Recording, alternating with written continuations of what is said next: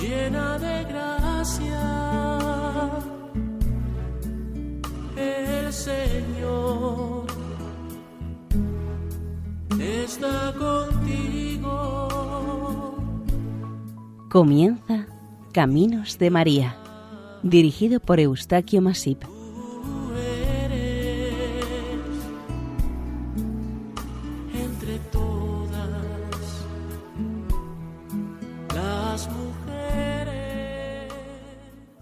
Estimados oyentes, sean bienvenidos al programa Caminos de María, realizado por el equipo de Radio María en Castellón, Nuestra Señora del Lledó. A continuación les ofrecemos el capítulo dedicado a la advocación de Nuestra Señora de las Fiebres, patrona de Canet de Berenguer en Valencia.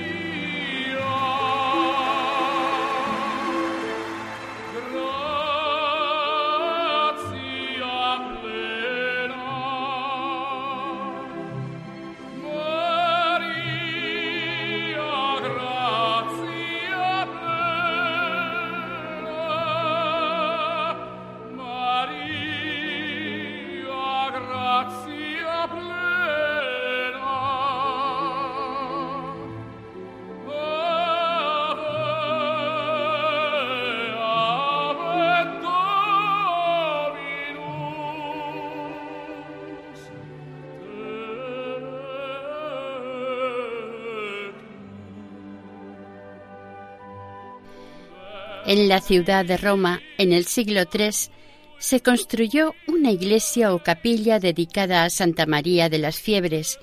Fue un antiguo edificio construido junto a la primera basílica de San Pedro. Esta construcción se realizó como mausoleo en la necrópolis del Vaticano. Años más tarde se reconstruyó y acondicionó para dedicarla al culto de la Iglesia Católica y finalmente sirvió como sacristía de la basílica a la que estaba adherida. Pero en el año 1777 fue demolida totalmente porque ya no resultaba útil a la autoridad eclesial. El primer mausoleo en forma cilíndrica Tenía unos diez metros de altura.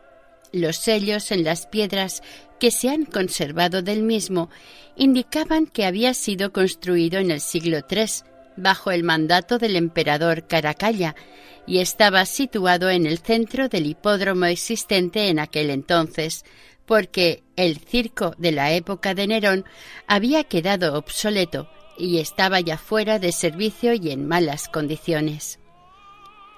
Para la construcción de la antigua Basílica de San Pedro se allanó una gran plataforma de terreno en la colina del Vaticano, eliminándose dos antiguas capillas, la de la Virgen de las Fiebres y la de Santa Petronila.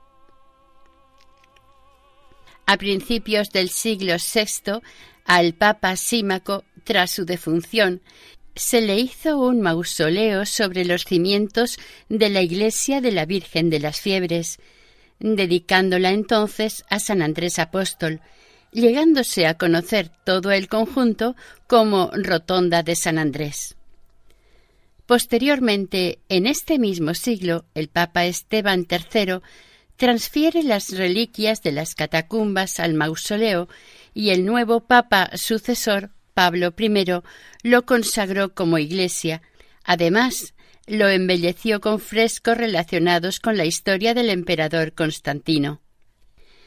A mitad del siglo XV esta iglesia se volvió a dedicar a la Virgen María y un icono de Nuestra Señora lo presidía desde su altar mayor. Era la llamada y ya muy conocida entre los creyentes como Santa María de las Fiebres. El porqué de este nombre dado a esta imagen se debe, y conviene recordar, que en aquellos tiempos la ciudad de Roma y sus alrededores sufrían importantes problemas de salud pública debido a los frecuentes brotes y epidemias de malaria que se producían en los terrenos pantanosos que les rodeaban. En el lenguaje popular de las gentes de aquel tiempo, la palabra febre significaba fiebre, calentura, pero para los médicos y la ciencia las llamaban oficialmente fiebres palúdicas. En el año 1450 se abrió un nuevo acceso a la iglesia de Nuestra Señora de las Fiebres en el muro este. En 1463 esta iglesia fue derruida, perdiéndose las pinturas de sus frescos. Pasados los años, una vez reedificada, se convirtió en la Iglesia Nacional de Francia en Roma y era mantenida por los propios reyes franceses. El rey Luis XI de Francia pagó en el año 1471 su completa restauración. Tres años más tarde se encontró el sorprendente sarcófago de Santa Petronila. Por otra parte, en 1450 esta iglesia de la Virgen fue transformada en sacristía de la basílica adyacente. En 1472 aconteció que la reliquia de la cabeza del apóstol San Andrés fue rescatada de las manos de los musulmanes turcos y llegó a Italia a través del puerto de Ancona. Poco después fue llevada a Roma. En esta ciudad el cardenal Besarión se la entregó al Papa Pío II en el famoso puente Milvio. Finalmente fue llevada en solemne procesión a la Basílica de San Pedro. Cuando a partir de 1506 se empezó a construir la nueva Basílica de San Pedro, se demolió el mausoleo y se reedificó la capilla de Santa Petronila. Entonces Santa María de las Fiebres quedó transformada en sacristía de la nueva gran iglesia durante los siglos XVI y XVIII. Concretamente, el Papa Clemente VIII fue quien ordenó conectar la sacristía a la nueva basílica a través de una capilla clementina. Una curiosidad muy destacada a causa de esta obra es que durante un tiempo la capilla de Santa María de las Fiebres acogió en su interior la famosísima escultura de la Piedad de Miguel Ángel.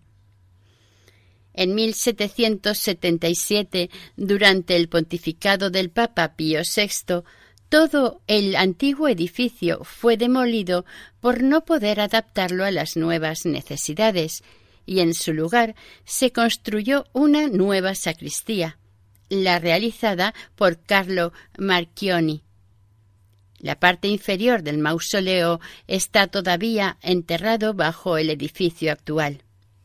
Hoy en día la imagen o icono de Santa María de las Fiebres está situada en la capilla de la sacristía de los beneficiados, en la esquina noreste de la sacristía de la Basílica de San Pedro, al sur del pasillo que conduce a la capilla del coro, en la ciudad del Vaticano. Tívoli y otras localidades del mundo tienen alguna iglesia dedicada a la Virgen de las Fiebres. A mediados del siglo XIV, el mundo, Europa y la península ibérica, en lo que nos corresponde a los que en ella vivimos, vivieron varias décadas de verdadero terror y pavor. Una mortífera pandemia se estableció en nuestro continente y se expandió por los cuatro puntos cardinales. Con su aparición y su rápida propagación por todas partes, se convirtió en una de las peores pandemias conocidas en la historia de la humanidad, la peste negra de la Edad Media. A esta peste letal se le añadieron otros factores igualmente perniciosos para los seres vivos en general, pero especialmente para los seres humanos. Prolongadas sequías, frecuentes plagas procedentes del norte de África, el paludismo prácticamente endémico y las hambres y carencias de todo tipo y dureza terminaban con la vida de un tercio de los ciudadanos que vivían en Europa. Me puede faltar todo en la vida. Me puede faltar hasta la vida. Pero nunca quiero que me falte el deseo de amarte hasta el final. Quiero amarte hasta el extremo,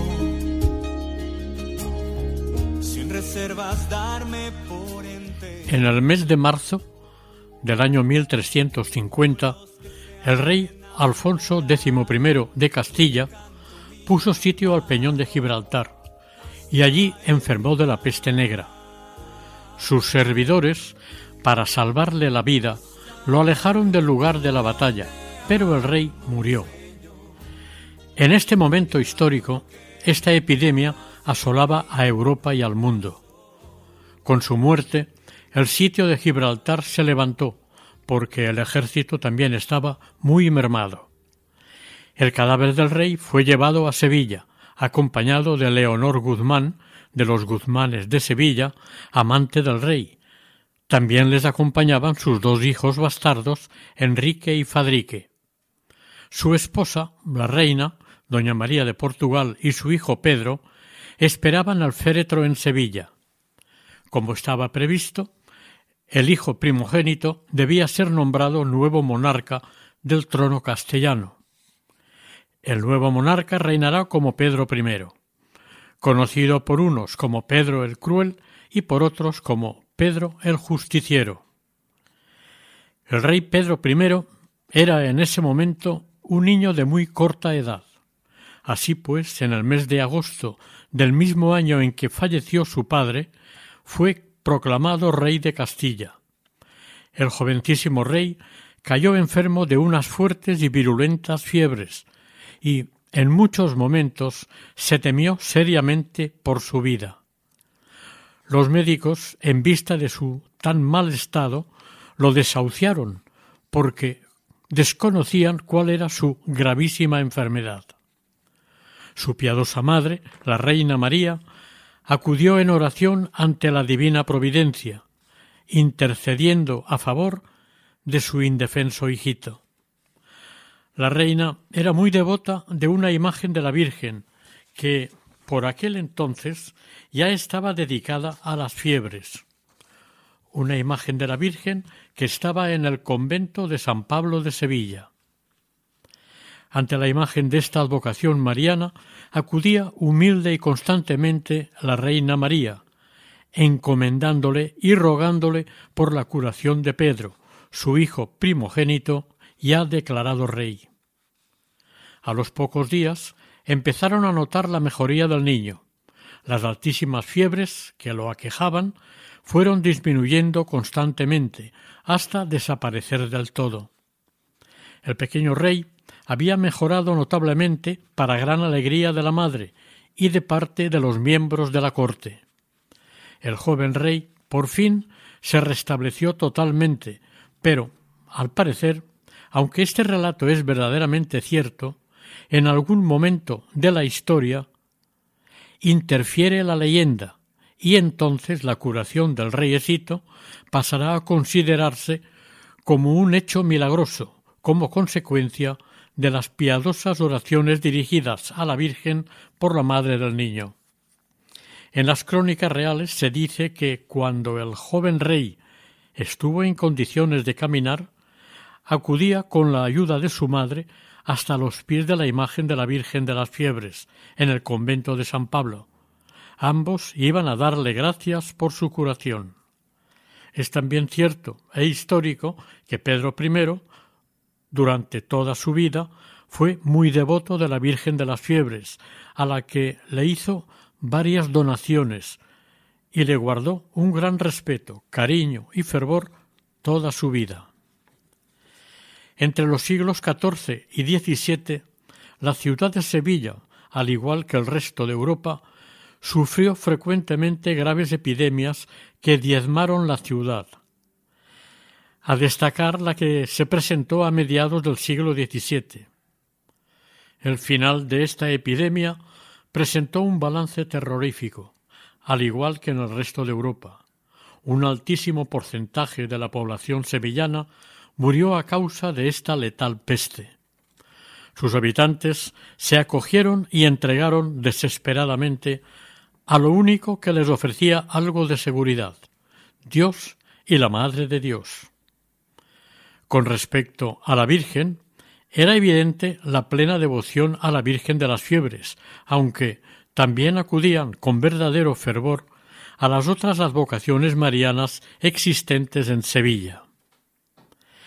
En el antiguo convento de San Pablo, ahora parroquia de la Magdalena de Sevilla, existe un pequeño retablo en el lateral de la nave del crucero en el que se venera una bellísima imagen de Nuestra Señora, con el curioso nombre que despierta el interés entre quienes no la conocen, la Virgen de las Fiebres. Aquella antigua imagen original, existente en el entonces convento de San Pablo, según dicen los expertos, era de barro cocido y fue destruida en el hundimiento de la iglesia en la que estaba entronizada. De siempre los sevillanos le han tenido una gran devoción a esta imagen de la Virgen, de tal manera que ha sido y lo sigue siendo invocada en casos de grave enfermedad.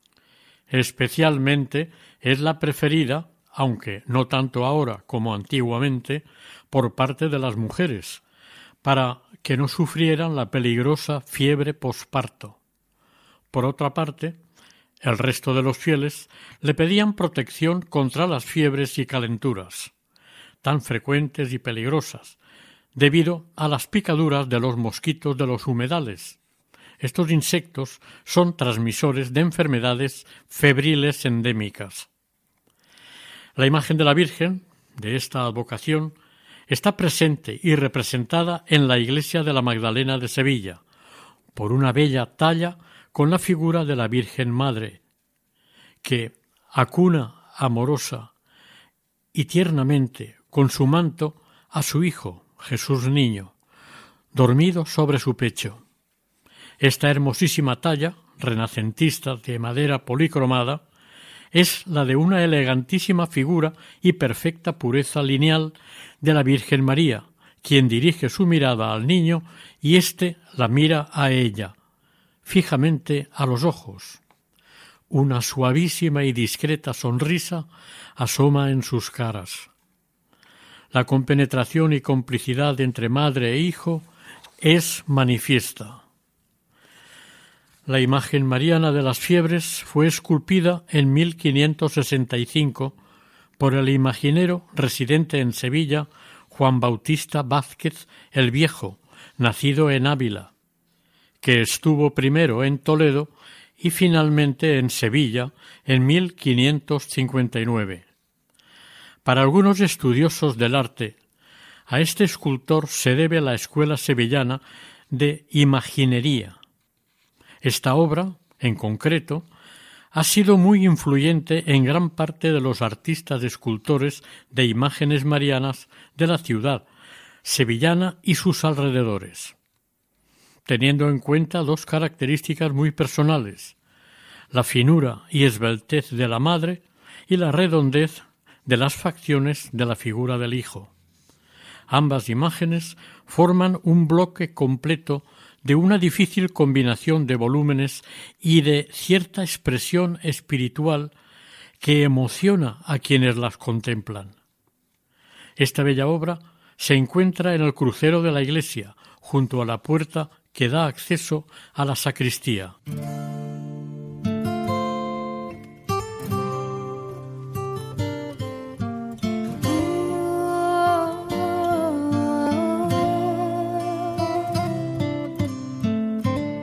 Desde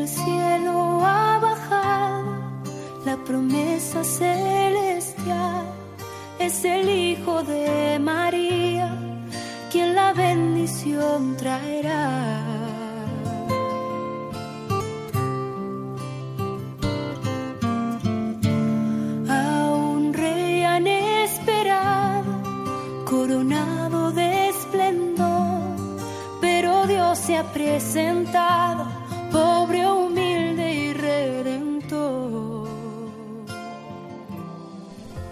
las obras de Vázquez el Viejo destacan por la profundidad de los temas que expone, más su identificación con lo que esculpe o talla. Todo el conjunto de esta escultura es espléndida, elegante y admirable. Es una gran obra de arte que mueve piadosamente al corazón de los fieles creyentes a venerar a la Virgen, Madre de Dios. La convicción de los fieles devotos de que esta advocación de la Virgen curaba calenturas, fiebres o terciarias hizo que se acudiese a sus pies para implorar toda enfermedad que presentara estos alarmantes síntomas. Durante años se le han ofrecido y expuesto exvotos, velas, cirios y objetos personales cerca de ella o en alguna sala destinada para estos presentes. De esta imagen sevillana, el artista Gabriel de Astorga hizo una copia para el país norteamericano de habla hispana, Puerto Rico. Esta imagen mariana, dedicada a la advocación de las fiebres, no fue la primera que hubo en Sevilla, porque se sabe que existió otra mucho más antigua y que correspondería a la que, según la leyenda, curó la fiebre al rey Pedro I y con ello salvó su vida. Esta antigua imagen se perdió en el siglo XVII con el hundimiento del antiguo templo, como hemos dicho anteriormente. Como puede verse, el origen de esta advocación es muy antiguo, aunque su mayor difusión y veneración se inician a partir del siglo XVI. Su itinerario devocional ha ido emparejado en el tiempo con el santo peregrino occitano, San Roque de Montpellier, el santo patrón por antonomasia de las epidemias que han sufrido secularmente los pobladores de este continente nuestro. Este santo estuvo muy comprometido y entregado a los pacientes de la peste negra.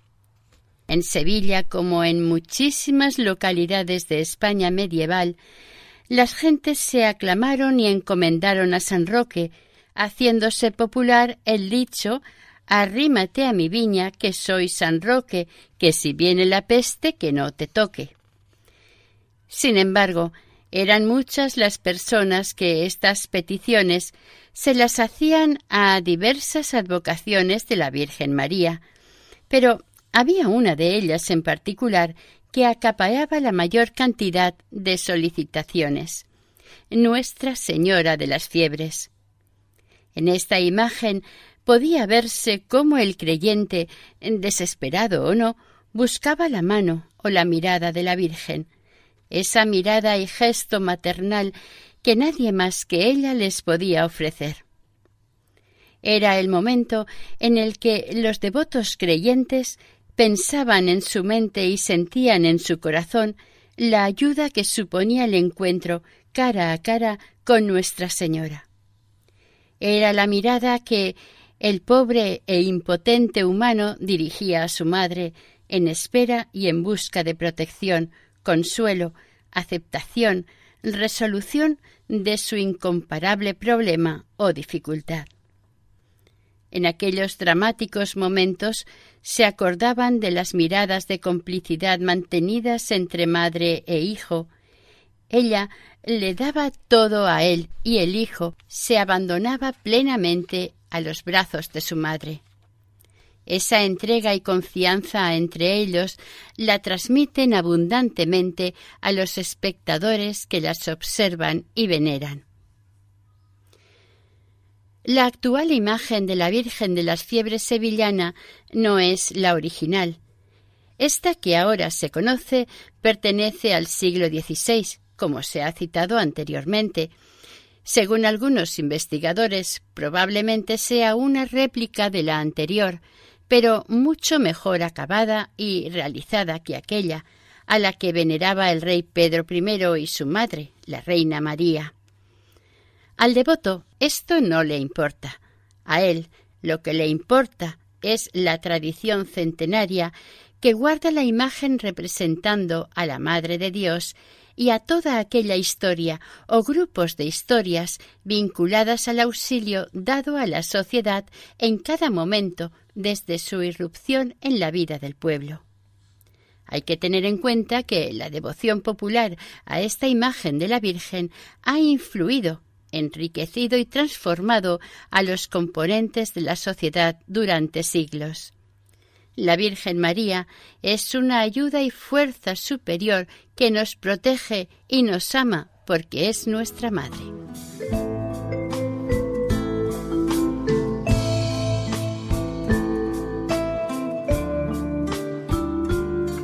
Les recordamos que están ustedes escuchando el programa Caminos de María, el capítulo correspondiente a Nuestra Señora de las Fiebres.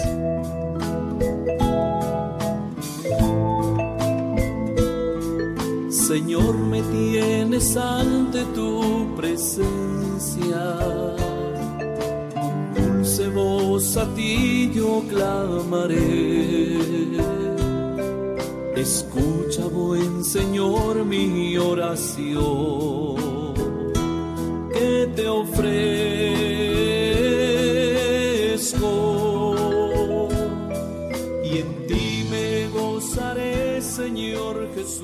Amorosísima Madre de Dios y de los hombres, a quien la Iglesia llama salud de los enfermos y consuelo de los afligidos. En este tiempo, a vos acudimos gimiendo y llorando como desterrados de nuestra tierra. Vuelve a nosotros tus maternales ojos de misericordia, como en tantas otras ocasiones lo hiciste, curando enfermedades y consolando a los tristes de este pueblo no permitáis, Virgen clementísima, que seamos víctimas de los males que, en otros tiempos, han cubierto de luto a las familias. Si así conviene, a la gloria de Dios, en honor vuestro y bien de nuestras almas. Amén. Oración de cada día dedicada a la Virgen de las Fiebres. En la comarca valenciana de Camp de Morvedre, cuya capital es la antigua e histórica ciudad de Sagunto, existe una pequeña localidad de unos siete mil habitantes cuya celestial patrona es Nuestra Señora de las Fiebres. La localidad en cuestión se llama Canet de Berenguer. Es una villa costera, a orillas del mar Mediterráneo, edificada a la izquierda de la desembocadura del río Palancia, y está a escasos 300 metros del puerto de la ciudad de Sagunto. Recientemente, en esta población, se ha conmemorado el quinto centenario de la elección como patrona de la localidad a la Virgen de las Fiebres. La historia de Canet está ligada íntimamente con la ciudad de Sagunto, desde antes de la dominación de toda esta zona por los romanos.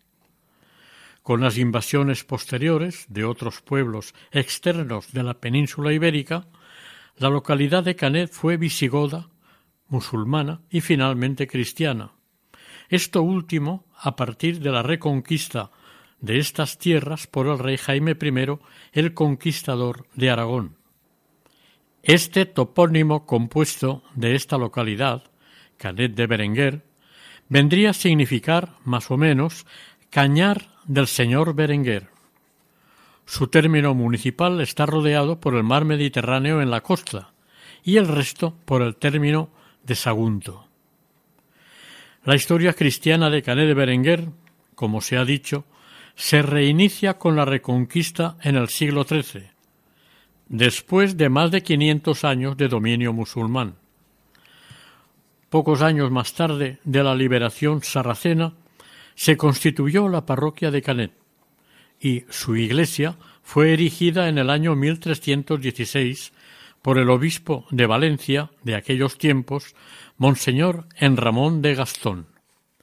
El Papa León X, frente a la guerra contra los turcos, envió embajadores a los reyes europeos para que ayudasen en esta guerra a la Liga Santa, a España mandó al cardenal Egidio da Viterbo el 16 de abril de 1518 para que se entrevistara con el emperador Carlos I.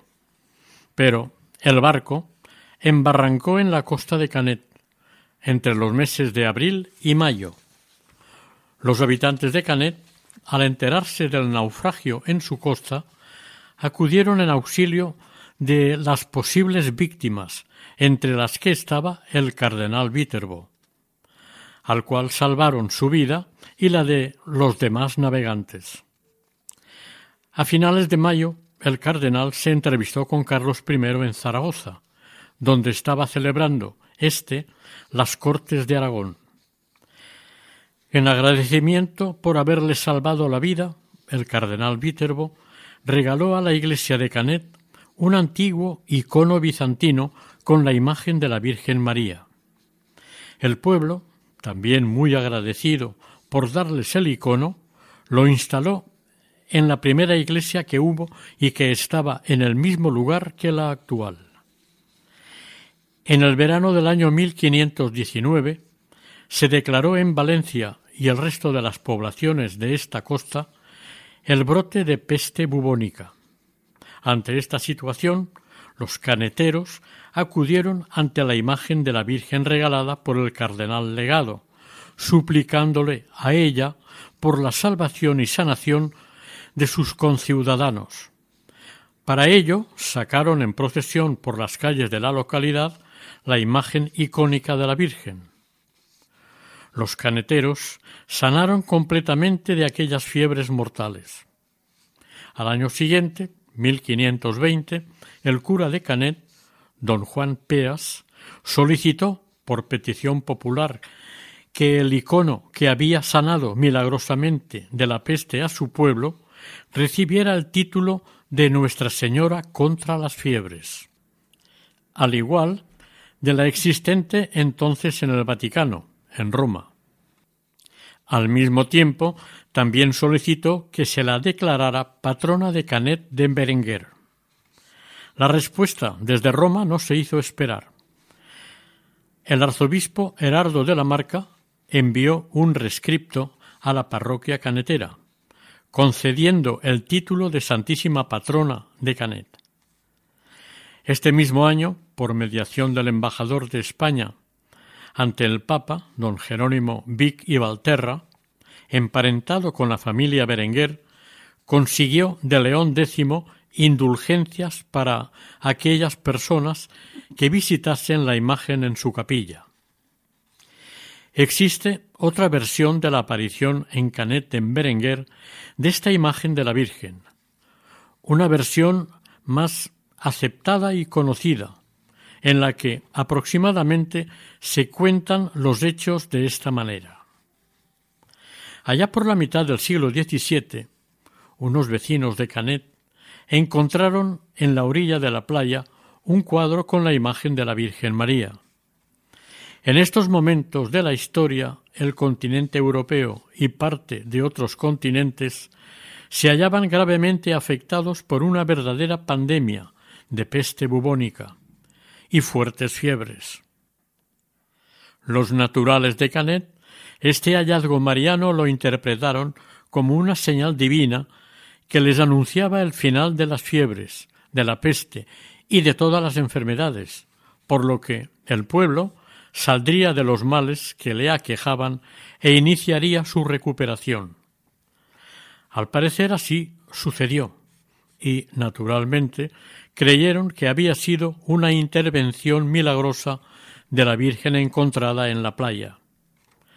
Se asegura que el día 8 de septiembre de aquel año del siglo XVII, los vecinos de este pueblo costero empezaron a mejorar su salud de manera sorprendente. Desde aquel extraordinario acontecimiento, el pueblo de Canet aceptó y proclamó a la imagen de la Virgen María del cuadro como la Santísima Patrona del municipio, con el título de Virgen de las Fiebres. ¿Cómo no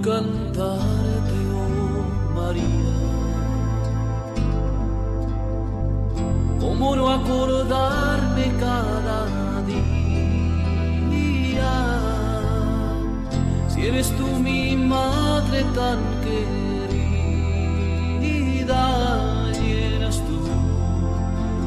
vida de alegría.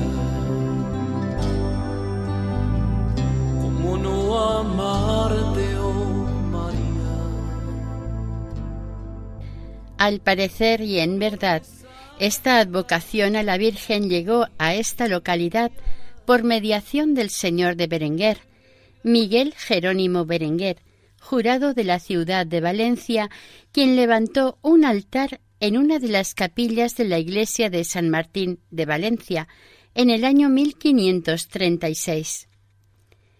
En el año 1762, en Canet se terminó la actual iglesia levantada sobre el solar de una anterior probablemente gótica. La Virgen de las Fiebres fue llevada y colocada en el altar donde se encuentra actualmente la Purísima, pero a la mañana siguiente la encontraron en la capilla de la Comunión. Ante esta extraña anomalía, se pidieron los consabidos permisos con la aprobación del señor obispo para dejarla donde parece quiso estar. De esta manera, el icono de la Virgen quedó instalado en dicha capilla. Entre los años 1834 y 1855 reapareció nuevamente la peste en estas tierras. Los obispos en estas fechas trágicas, don Joaquín López y don Pablo García, piden a los fieles insistentes oraciones a Dios para que finalice este doloroso proceso epidémico. En estos mismos años, Canet y sus alrededores están sufriendo una grave sequía que se unió a la peste. Naturalmente sus habitantes recuerdan los favores dados por la Virgen de las Fiebres, con lo que deciden sacar en procesión por el pueblo la imagen de su Santísima Patrona. Apenas entrar la procesión de regreso a la iglesia, los cielos se nublaron y llegaron las ansiadas lluvias a Canet. Este nuevo prodigio y gracia hizo que los caneteros decidieran realizar un día de acción de gracias todos los años a partir de entonces. Este agradecido acto es el que hoy en día se celebra cada día 9 de septiembre. Es la fiesta de gracias. El grabador valenciano Vicente Aznar realizó en el siglo XIX una plancha con la imagen de la Virgen contra las fiebres. El pintor don Manuel Moreno Jimeno realizó una copia del cuadro de la Virgen de las Fiebres, que es el que actualmente se venera en Canet. El anterior y antiguo icono bizantino donado por el cardenal Viterbo desapareció durante la Guerra Civil de los años 30 del siglo pasado. El cuadro de la Virgen actualmente se venera en su capilla dentro del templo parroquial de San Pedro de Canet de Berenguer. El 27 de septiembre de 1948, la imagen de la Virgen de las Fiebres fue trasladada a la cercana localidad de Albuixec con motivo de la avenida a dicho municipio de la Virgen de los Desamparados. En recuerdo de este acontecimiento se puso una cerámica artística en la capilla de la Virgen contra las fiebres.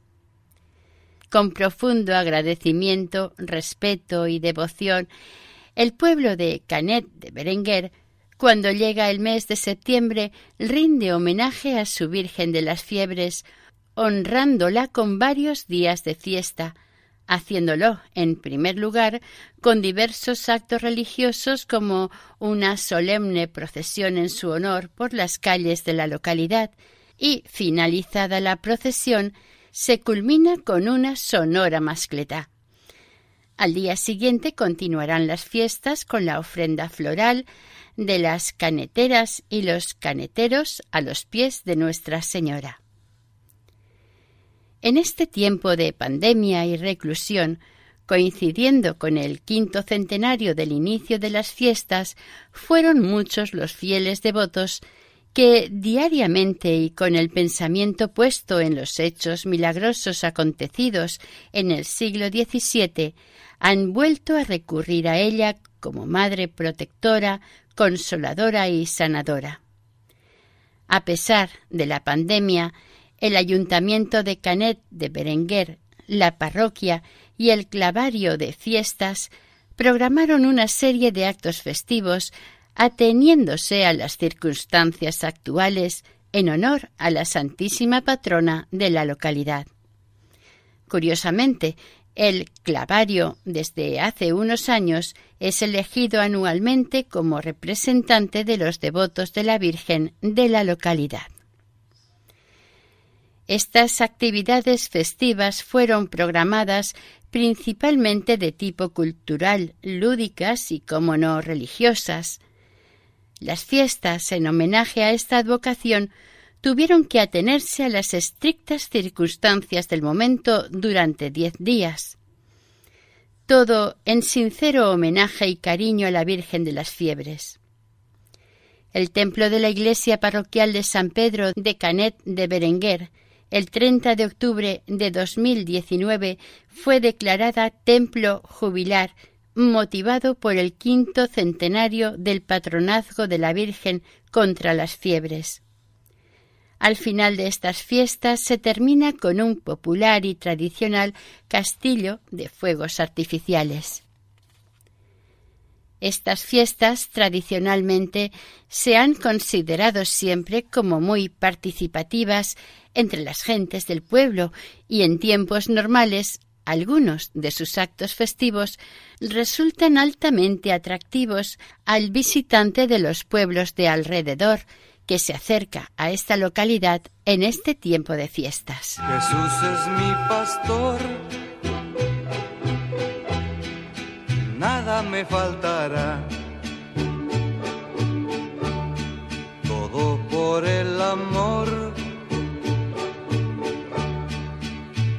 Me tiene. Padre nuestro que estás aquí en mi corazón. No te alejes jamás. Algunos de estos ejemplos festivos pueden ser els bous al carrer, toros en la calle, o la planta del palo en la plaza de la iglesia, que es el centro de todas las fiestas en homenaje a la Virgen. Precisamente el arranque de las fiestas se inicia con el volteo general de campanas, anunciando la festividad y el canto de la salve a Nuestra Señora, y al mismo tiempo la planta del singular palo. Los días grandes de las fiestas son el 8 y el 9 de septiembre. El día 8 es el día de la Madre de Deu, contra las febres, la Madre de Dios de las fiebres. La primera misa del día se celebra a las ocho de la mañana. A media mañana se celebra la misa solemne y al finalizar esta se dispara una sonora mascleta. Este mismo día, por la tarde, la Sociedad Musical de Canet en ameniza las calles con su música y con actuaciones especiales en algunos lugares señalizados. Al atardecer, tras la misa vespertina, se dará la salida a la solemne procesión por las principales calles del pueblo con la imagen de la Virgen patrona. En su momento y dentro de estas mismas fechas de la pandemia, se proyectaron unos documentales sobre el quinto centenario titulado Raíces del Mar, un documento muy especial por el que se presenta a los que lo visualizan los motivos que animan a los fieles y ciudadanos de Canet de Berenguer a celebrar anualmente estas tradicionales fiestas. El segundo día importante de fiestas es el día nueve, el día de ánimas y el día de gracias, un día de mucha participación de las gentes en la calle, y su actividad más notable es la nutrida participación en la ofrenda floral a la Virgen, al finalizar esta, desde la calle de las Parras, se inicia la danza, el baile que finalizará en la plaza de la iglesia con el baile de plaza. Este baile está amenizado por dulzaina y tambor. Lo empieza el clavario alrededor de una hoguera, y a la que se van incorporando el resto de los asistentes. Se termina este acto cuando el clavario les toque con su báculo adornado de flores. Dentro de las fiestas, con motivo de la celebración del quinto centenario, se proyectó una llegada de la imagen de la Virgen de los Desamparados, la Peregrina, a esta localidad, y el domingo 26 del mes de julio del año 2020, la Virgen Peregrina de Nuestra Señora de los Desamparados, patrona de la ciudad de Valencia, se acercó hasta la playa de Canet para encontrarse con la Virgen de las Fiebres. En la madrugada de este día, ambas imágenes marianas se reunieron en la playa para iniciar juntas un gran acto religioso organizado con todas las medidas de seguridad. Se previó que la Virgen Peregrina llegara al puerto de Canet en su maremóvil a las cuatro de la madrugada y tras su llegada la subieron a una embarcación para recorrer la playa. Seguidamente presidió el Santo Rosario y finalizado éste se celebró la Santa Misa en un altar instalado para este oficio en la misma orilla del mar. Las imágenes de la Virgen fueron trasladadas junto al altar por varios devotos sobre sus hombros. A estos actos religiosos pudieron asistir los fieles, reservando previamente en la parroquia alguna de las parcelas diseñadas y señalizadas para este evento. Una vez situados en sus parcelas, los fieles podían asentarse en parcelas de dos, tres, cuatro o seis personas, según se eligió, llenando un aforo estimado en quinientas personas en total. Estos privilegiados devotos pudieron participar presencialmente en la playa, en el Santo Rosario y en la Sagrada Eucaristía. Para mayor comodidad y difusión de estos actos, estas celebraciones se emitieron por radio. Terminada la Eucaristía, la Mare de Déu los Desamparats, peregrina de Valencia, recorrió toda la orilla para poder ser venerada por los devotos en sus parcelas y finalizó este acto con el embarque de la Mare de Déu a la embarcación que la devolvió al puerto y regresar sobre las siete de la mañana a Valencia en su maremóvil. Al anochecer, las celebraciones nocturnas fueron acompañadas por las linternas de los fieles asistentes a modo de velas o cirios. Con esta incómoda pandemia, el pasado día 1 de diciembre fue una fecha de especial emoción dentro de las celebraciones de este quinto centenario para las hijas de hijos de Canet. A las once de la mañana, el icono de la Virgen salía del templo parroquial entre aplausos y vivas, se encaminó hacia el cementerio y una vez llegada al campo santo se celebró la Eucaristía. Tras ella se procedió a la visita de la Virgen al mismo. Hubo problemas para que pasaran las andas de la Virgen por algunos lugares del cementerio, debido a las dimensiones del anda y a la estrechez de los caminos. La imagen de la Virgen se acercó hasta donde pudo ser posible. Los acompañantes de la Virgen fueron rezando durante todo el trayecto por los difuntos. Esta visita fue un tiempo de oración, de silencio respetuoso y de mucho sentimiento entre las personas asistentes, a quienes les resultará inolvidable. Terminada esta visita al Campo Santo, entre cantos y oraciones, la comitiva regresó al templo parroquial, con la satisfacción de una buena obra. Fue una hermosa mañana en la que acompañó el buen tiempo, siendo esta la primera salida de la Virgen en este quinto centenario de su patronazgo. A primeros de octubre, los habitantes de Canet y sus autoridades religiosas, políticas y de orden celebraron la acción de gracias por el jubileo de los 500 años del patronazgo de la Virgen de las Fiebres. Entre estos actos, a destacar, puede decirse que la Virgen ocupó en gran manera el lugar primordial entre todos ellos.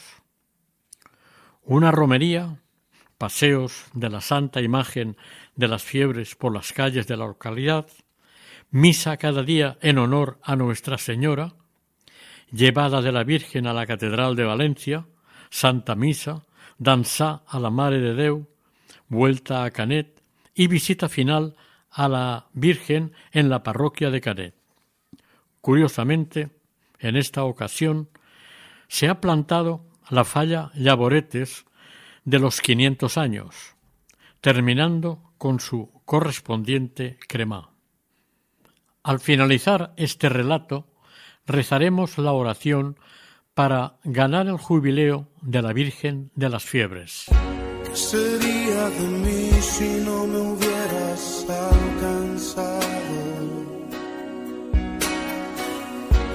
estaría hoy si no me hubieras perdonado? Tendría un vacío en mi corazón, vagaría sin rumbo, sin dirección. Si no fuera por tu gracia y por tu amor. Si no fuera por Oración. En este tiempo jubilar, a ti acudimos, Madre y Patrona de Canet, implorando nos consigas las gracias de este jubileo mariano. Señora nuestra, que este tiempo jubilar sea para cuantos te han visitado descanso del alma, consuelo en sus penas, alivio en su dolor, fortaleza en sus miedos y causa de inmensa alegría. Virgen contra las fiebres, que desde hace quinientos años veláis por las buenas gentes de Canet, seguid mostrando vuestra misericordia sobre este pueblo que a vos acude y que pone sus ojos en los vuestros para encontrar en ellos el camino que nos lleve hasta tu Hijo Jesús. El que es camino, verdad y vida, nos consiga a través vuestro poder realizar esta oración jubilar con ánimo agradecido y gozoso de sabernos hijos tuyos. Otorgue a aquellos por quienes aplicamos esta oración jubilar y a nosotros mismos las gracias abundantes que desde el cielo derramas. Así sea. Madre de misericordia, Madre del Salvador, auxilio de los cristianos, ruega por nosotros a Dios. Finaliza aquí el capítulo dedicado a la advocación de Nuestra Señora de las Fiebres, patrona de Canet de Berenguer, Valencia, dentro del programa Caminos de María. Para ponerse en contacto con nosotros pueden dirigirse al siguiente correo electrónico caminosdemaria@radiomaria.es. Para pedidos a la página web de Radio María y por teléfono al número 918 22 80 10. Deseamos que el Señor y la Virgen les bendigan. María,